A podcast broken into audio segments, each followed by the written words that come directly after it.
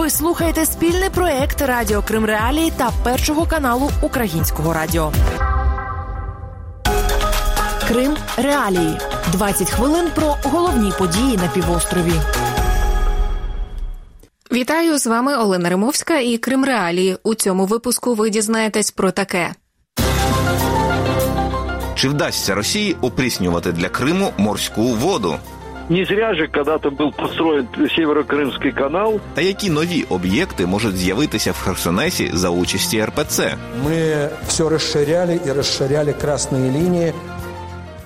Російська державна корпорація Ростех готує для уряду пропозиції щодо будівництва в окупованому Криму заводів для опріснення морської води. Про це з посиланням на джерела повідомляє комерсант. За даними російського видання, у Ростеху вважають оптимальним варіант будівництва на півострові до 2030 року дев'яти таких заводів, які покрили б потреби як населення Криму та туристів, так і, наприклад, сільського господарства. Такі заводи споживатимуть багато електроенергії. А отже, пише видання знадобиться близько 900 мегаватт нових потужностей. Нині Крим та Севастополь виробляють в цілому близько 2 гігаватт електроенергії. За оцінками опитаних виданням експертів, такий проєкт в цілому може коштувати понад півтора мільярда доларів. Тоді як попередньо уряд Росії планував витратити на опріснювальні установки в Криму близько 109 мільйонів доларів. Цю інформацію поки не коментували в уряді Росії. Колишній представник президента України в Автономній Республіці Крим Борис Бабін сказав Кримреалії, що сумнівається, що такі плани можуть втілитися на практиці. Есть две станции, о которых очень долго говорится, да, это станция опреснительная, которая будет якобы строиться в селе Фрунзе Сахского района для Симферополя, и якобы, которая будет строиться в Ялте. Это все на уровне пока мест только разговоров, якобы таких называемых землеотводов, что касается Ялты, это вообще достаточно странный вопрос, поскольку там водный дефицит, очевидно, никак не может быть таким критическим, что требовал бы сооружения такой циклопической установки. Это выглядит утопично, конечно же, это не выглядит невозможным. Но, зная современные российские управленческие реалии, а также управленческие реалии в оккупированном Крыму, все подобного рода прожекты либо будут являться таким крайне долгосрочным проектом, мягко говоря, либо идеи, рассчитанные просто на освоение средств. До розмов про опріснення води в Криму російські та підконтрольні Росії кримські чиновники повернулися минулого року на тлі засухи на півострові. Однак президент Росії Володимир Путін заявив наприкінці 2020-го, що опріснення може бути хіба що точковим вирішенням проблеми дефіциту води, оскільки такі технології дуже дорогі. Нині в умовах, коли до Криму не надходить вода з Дніпра, уряд Росії вирішує проблему головним чином за рахунок буріння на півострові нових свердловин. Також Росія виділила кошти на розвідку запасів прісної води під Азовським морем. Оцінюючи пропозиції Ростеха, спеціаліст світового центру даних із геоінформатики та сталого розвитку Сергій Гапон звертає увагу на те, що реалізувати такі плани без західних технологій буде вкрай складно. Должен быть доступ к передовым технологиям. Эти технологии преимущественно западные, а Крым не имеет доступ к таким технологиям. И, следовательно, то, что сейчас есть в России, невозможно для, для того, чтобы решить такие задачи. І Сергій Гапон, і Борис Бабін вважають, що значно нагальніша проблема для Криму зношені мережі водопостачання. За даними так званого уряду Криму, втрати в мережах подекуди перевищують 50%. Але директор Українського інституту водних проблем і меліорації Михайло Ромащенко каже, що ремонт труб не вирішить проблему глобально і додає, недарма за радянських часів з'явився північно-кримський канал.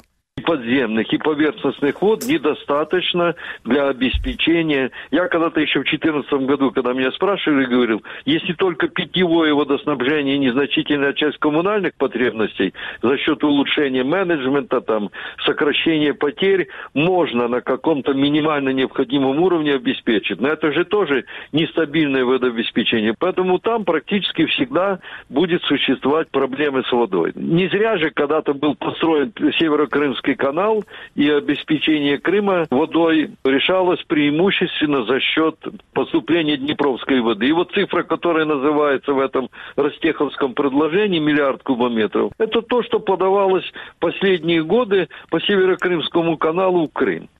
Україна припинила поставки Дніпровської води в Крим у 2014 році, а саме вона покривала до 80% потреб півострова у прісній воді. Позиція офіційного Києва Дніпровська вода піде у Крим тільки після деокупації. Керівництво України наполягає, що наявних водних ресурсів у Криму достатньо для забезпечення потреб населення. В цілому ж, згідно з міжнародним правом, забезпечення потреб населення окупованої території водними ресурсами відповідальність держави окупанта. Ви слухаєте Крим Реалії.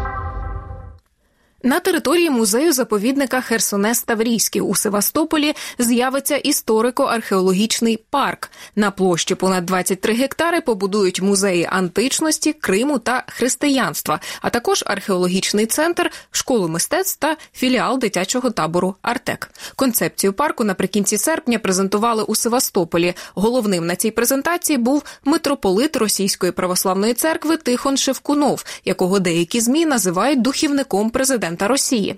За його словами, поява такого парку ініціатива безпосередньо Володимира Путіна. Шевкунов запевнив, що концепцію обговорювали з археологами. Споров было много. Мы все расширяли и расширяли красные линии, в рамках которых строить невозможно. И в конце концов было достигнуто общее соглашение, эти линии определены, и археологические работы там будут продолжаться. Эти пространства не будут застроены, либо музифицированы стеклянный пол, а над ними уже иные помещения. Херсонес Таврійський об'єкт світової спадщини ЮНЕСКО. Він був внесений до цього списку ще до початку окупації Криму Росією. Керівництво України неодноразово заявляло про те, що будь-які роботи на території стародавнього міста незаконні і можуть загрожувати його збереженню та статусу ЮНЕСКО. Заступниця міністра культури та інформполітики України Світлана Фоменко зазначила в коментарі Крим Реалії, що будь-які роботи в Херсонесі мають погоджуватися з ЮНЕСКО. Якщо подивитися на це номінаційне досьє, яке зареєстровано в ЮНЕСКО і по якому ми рухаємось, то там чітко дуже обмежена будь-яка господарська діяльність на цих територіях, і всі перетворення, які відбуваються на цій території, вони безпосередньо мають погоджуватися між Україною, урядом України. І ЮНЕСКО, тобто ми маємо про будь-яке перетворення, навіть будівництво і благоустрій парку, умовно кажучи, повідомляти ЮНЕСКО. Після цього експерти оцінюють наскільки ці перетворення можуть зашкодити або ні об'єкту, і дають нам свій висновок і кому. Лише після цього ми можемо якісь внутрішні приймати рішення щодо е, зміни або модифікації цієї території. Тут ми бачимо ну, абсолютно незаконно ні з точки зору національного законодавства, ні з точки зору міжнародних зобов'язань конвенції про охорону про культурну і природну спадщину ЮНЕСКО дії. Нас дуже турбує, що це зашкодить незворотня об'єкту. Колишній співробітник Херсонесу, Севастопольський реставратор Анатолій Туманов, вважає, що розвиток музею б не завадив, але дивується планам побудувати на території древнього міста об'єкти, не пов'язані з його історією, наприклад, філіал дитячого табору Артек. Він нагадує, що так званий благоустрій Херсонесу його новим керівництвом почався не вчора, і не виключає, що всі ці роботи можуть нашкодити об'єкту ЮНЕСКО. Сейчас эти мероприятия проходят прямо на буферной зоне Херсонеса, еврейского объекта ЮНЕСКО. Уже возникает масса вопросов, почему ЮНЕСКО молчит по этому поводу. А потом, если вдруг, не дай бог, действительно передвинут весь музей туда, на ту территорию, то это уже будет вообще закрытие всего проекта, что Херсонес – это объект ЮНЕСКО. Юристка Українського регіонального центру прав людини Дарія Підгорна запевняє, ЮНЕСКО реагує, але в умовах окупації Криму Росією можливості ООН вкрай обмежені. ЮНЕСКО очень даже реагирует. Фактически каждую исполнительную сессию, которая проводит ЮНЕСКО, поднимается вопрос о принятии разных резолюций, которые звучат как наблюдение за ситуацией в Автономной Республике Крым Украина, в том числе за памятниками культурного наследия, то есть Херсонесом Таврийским. Но, к сожалению, воплотить их в реальность крайне сложно, поскольку Киев требует, чтобы они пересекали эту границу исключительно с территории материковой Украины. В то же время Россия говорит о том, что мы согласны пустить разные мониторинговые миссии, но вы должны заехать с территории Российской Федерации. Все международные инстанции, организации определяют Крым как украинскую территорию, в том числе и ООН, они не могут попасть на территорию, как того желает Россия. Підгорна вважає, що Україна має добиватися від інших країн, аби ті обмежували співпрацю з російськими вченими та науковими установами, що взаємодіють з Кримом. А зараз це роблять майже всі, зокрема Російська академія наук. Це на думку юристки єдиний потенційно дієвий спосіб вплинути на дії Росії щодо об'єктів культурної спадщини на окупованому півострові. Наразі ж санкції до таких вчених та наукових установ запроваджені лише на рівні України.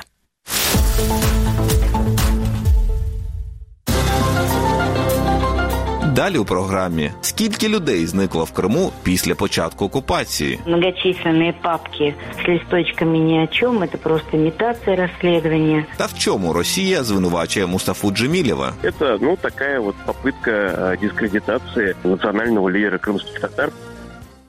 Щонайменше 44 людини у Криму стали жертвами насильницького зникнення після початку окупації півострова Росією. Такі дані озвучили Міністерстві закордонних справ України 30 серпня з нагоди міжнародного дня жертв насильницьких зникнень. У МЗС звернули увагу на те, що доля 15 з цих 44 досі невідома. Переважна більшість цих людей є проукраїнськими активістами, які відкрито виступали проти російської окупації. Йдеться в заяві відомства, і у більшості випадків були виявлені факти, які свідчать цитую про причетність російської окупаційної адміністрації до зникнень. Серед згаданих 15 кримчан активіст Українського народного дому в Сімферополі Тимур Шаймарданов. Він зник у травні 2014 року. Через кілька днів зник і активіст, який вирушив на його пошуки Сейран Зінедінов. Подальша доля їх обох невідома. Матір Тимура Шаймарданова Лариса розповіла Кримреалії, що справи за фактом зникнення її сина відкриті як на материковій частині України, так і в окупованому Криму, але особливого поступу в жодній із них немає. В Криму розслідування справи взагалі призупинили. Страны России, я расцениваю ситуацию так, что они знают, к чему они сами причастны, и поэтому их там многочисленные папки с листочками ни о чем, это просто имитация расследования, и они тоже ни в чем не заинтересованы. До карантина я ездила последний раз, была там и созванивалась по телефону женщиной-следователем со Следственного комитета. Она сказала, что дело очередной раз приостановлено за отсутствием дополнительных фактов и так далее. Наразі українські правоохоронні органи розслідують 36 фактів насильницьких зникнень. Раніше в прокуратурі Автономної Республіки Крим Кримреалії повідомили, що більшість із цих справ не розкриті саме через неможливість потрапити на окупований півострів. Голова ради правозахисного центру меморіал Олександр Черкасов розповів Кримреалії, що в самій Росії більшість насильницьких зникнень мали місце на північному Кавказі. Більшість із них не розкриті. Черкасов нагадує про так звану справу Лапіна. Процес над колишнім старшим лейтенантом російської міліції, який був засуджений за катування 26-річного жителя Грозного. Сам молодий чоловік зник безвісти незабаром після тортур у відділку. За словами Черкасова, це одна з небагатьох розкритих в Росії справ, пов'язаних з насильницьким зникненням людини. І це каже правозахисник стало можливим завдяки зусиллям журналістів і правозахисників, які, однак, уже мертві. В Чечне на 4 тысячи исчезновений 4 решения. Безнаказанность 99,9%. Три человека, чьими усилиями был в итоге кадет Лапин осужден, Наталья Стемирова, Станислав Маркелов, Анна Политковская, они все были убиты. В России добиться правосудия в такого рода делах крайне сложно, практически невозможно. Добиваться нужно. А тим часом Лариса Шаймарданова розповіла, що наразі українське законодавство не передбачає підтримки родин жертв насильницького зникнення в окупованому Криму. Координатор правозахисної організації Кримсос Денис Савченко підтверджує, що нині такі родини можуть розраховувати лише на точкову підтримку з боку окремих відомств. Есть закон о статусе лиц, пропавших без вести, но он не распространяет свое действие на временно оккупированные территории. Если говорить вообще о родственниках, то государство их, к сожалению, не распознает как пострадавших в данных делах. И да, конечно, есть отдельные профильные органы государственной власти, например, представительство президента в Автономной Республике Крым, которые коммуницируют с родственниками, которые стараются в рамках своей компетенции предоставлять помощь. Есть прокуратура Автономной Республики Крым. Это как раз тот орган государственной власти, который постоянно отслеживает все кейсы У новій доповіді про ситуацію з правами людини в Криму генеральний секретар ООН звернув увагу на те, що серед імовірних причетних до насильницьких зникнень на півострові після початку окупації співробітники Федеральної служби безпеки Росії, російської поліції, а також представники так званої самооборони. Згідно з доповіді, досі у таких справах немає жодного затриманого. Хоча лише у 2014 році було 28 випадків насильницького зникнення. У Росії ці зауваження поки не коментували. Раніше керівництво Росії неодноразово заперечувало, що в окупованому Криму мають місце масові порушення прав людини. Докладніше про ці та інші події ви можете прочитати на сайті Крим Реалії. У підконтрольному Росії суді Армянська триває заочний процес у справі лідера кримсько-татарського народу Мустафи Джемілєва. Його звинувачують у цитую незаконному перетині кордону Росії. Йдеться про події 3 травня 2014 року, коли Джемілєв намагався потрапити в Крим, але російські силовики його не пустили. Того ж дня йому на зустрічі з боку Криму прийшла колона кримсько-татарських активістів. Якась частина з них прорвалася до Джемілєва. Російський слідчий комітет кваліфікував кваліфікував ці дії як несанкціонований мітинг. У так званій справі Джемілєва також обвинувачення в недбалому зберіганні вогнепальної зброї та незаконному зберіганні боєприпасів. Сам лідер кримських татар називає справу політичною. Чому пояснює його адвокат Микола Полозов. Первоначальные следственные действия, например, по эпизоду, связанному с э, государственной границей, по эпизоду с оружием, происходили еще в 2014 году, то есть практически сразу после начала оккупации. Они то возобновлялись, то приостанавливались, и окончательное решение, чтобы этому процессу дать ход, был принят уже весной 2020 года. А основная цель а, российских властей заключается в том, чтобы, используя механизм уголовного преследования, попытаться сфабриковать уголовное дело, получить приговор и затем уже с помощью этого приговора пытаться на политическом уровне, на международных площадках а, дискредитировать Мустафу Джемилева. Мол, он преступник, зачем вы его слушаете, зачем вы обращаете внимание на то, что он говорит о, о кримських татарах, об окупації Криму і так далі.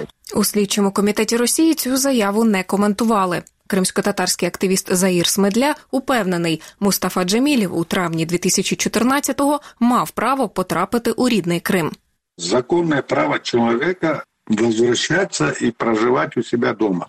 Мустафа Джемилев житель Крыма, да, крымский татарин, возвращался к себе домой. Он не куда-то на курорт ехал, он пытался вернуться к себе домой. 2 мая его не пустили на самолет в Москве. Тогда он решил въехать на автомобиле. Ему запретили въезд, на то не было никаких оснований и никаких документов.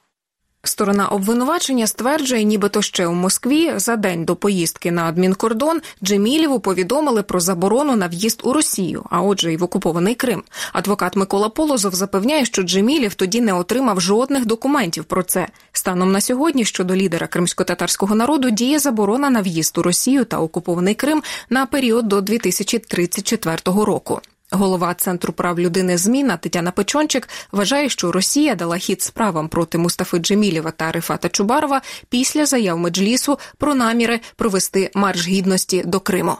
В начале 2020 года крымские татары объявили акцию ненасильственного сопротивления, так называемый марш достоинства, и они планировали организовать массовый переход админ границы Крыма со стороны Украины, чтобы привлечь внимание мира к проблеме оккупированного Крыма. Тогда это не произошло, потому что мы помним, что в марте 2020 года был введен локдаун, но именно после этого сразу же было инициировано это уголовное дело. Понятно, что это все такие фабрикованные статьи, статьи, которые появились в ответ. И, конечно же, с точки зрения международного права Россия совершает очень грубые нарушения, потому что они запретили въезд и Мустафе Ага, и Рифату Чубарову, и другим крымско-татарским активистам, фактически и выдавливают из Крыма несогласных у березні 2020 року слідчий комітет Росії заочно висунув обвинувачення голові меджлісу кримсько-татарського народу Рифату Чубарову у цитую організації масових заворушень. Йдеться про події 26 лютого 2014 року, коли під стінами кримського парламенту відбувся проукраїнський мітинг. Сам Чубаров вважає цю справу політичною. І це все на сьогодні. З вами була Олена Римовська і вся команда Крим Реалії. Зустрінемося наступного тижня. Крим Реалії 20 хвилин про головні події на півострові.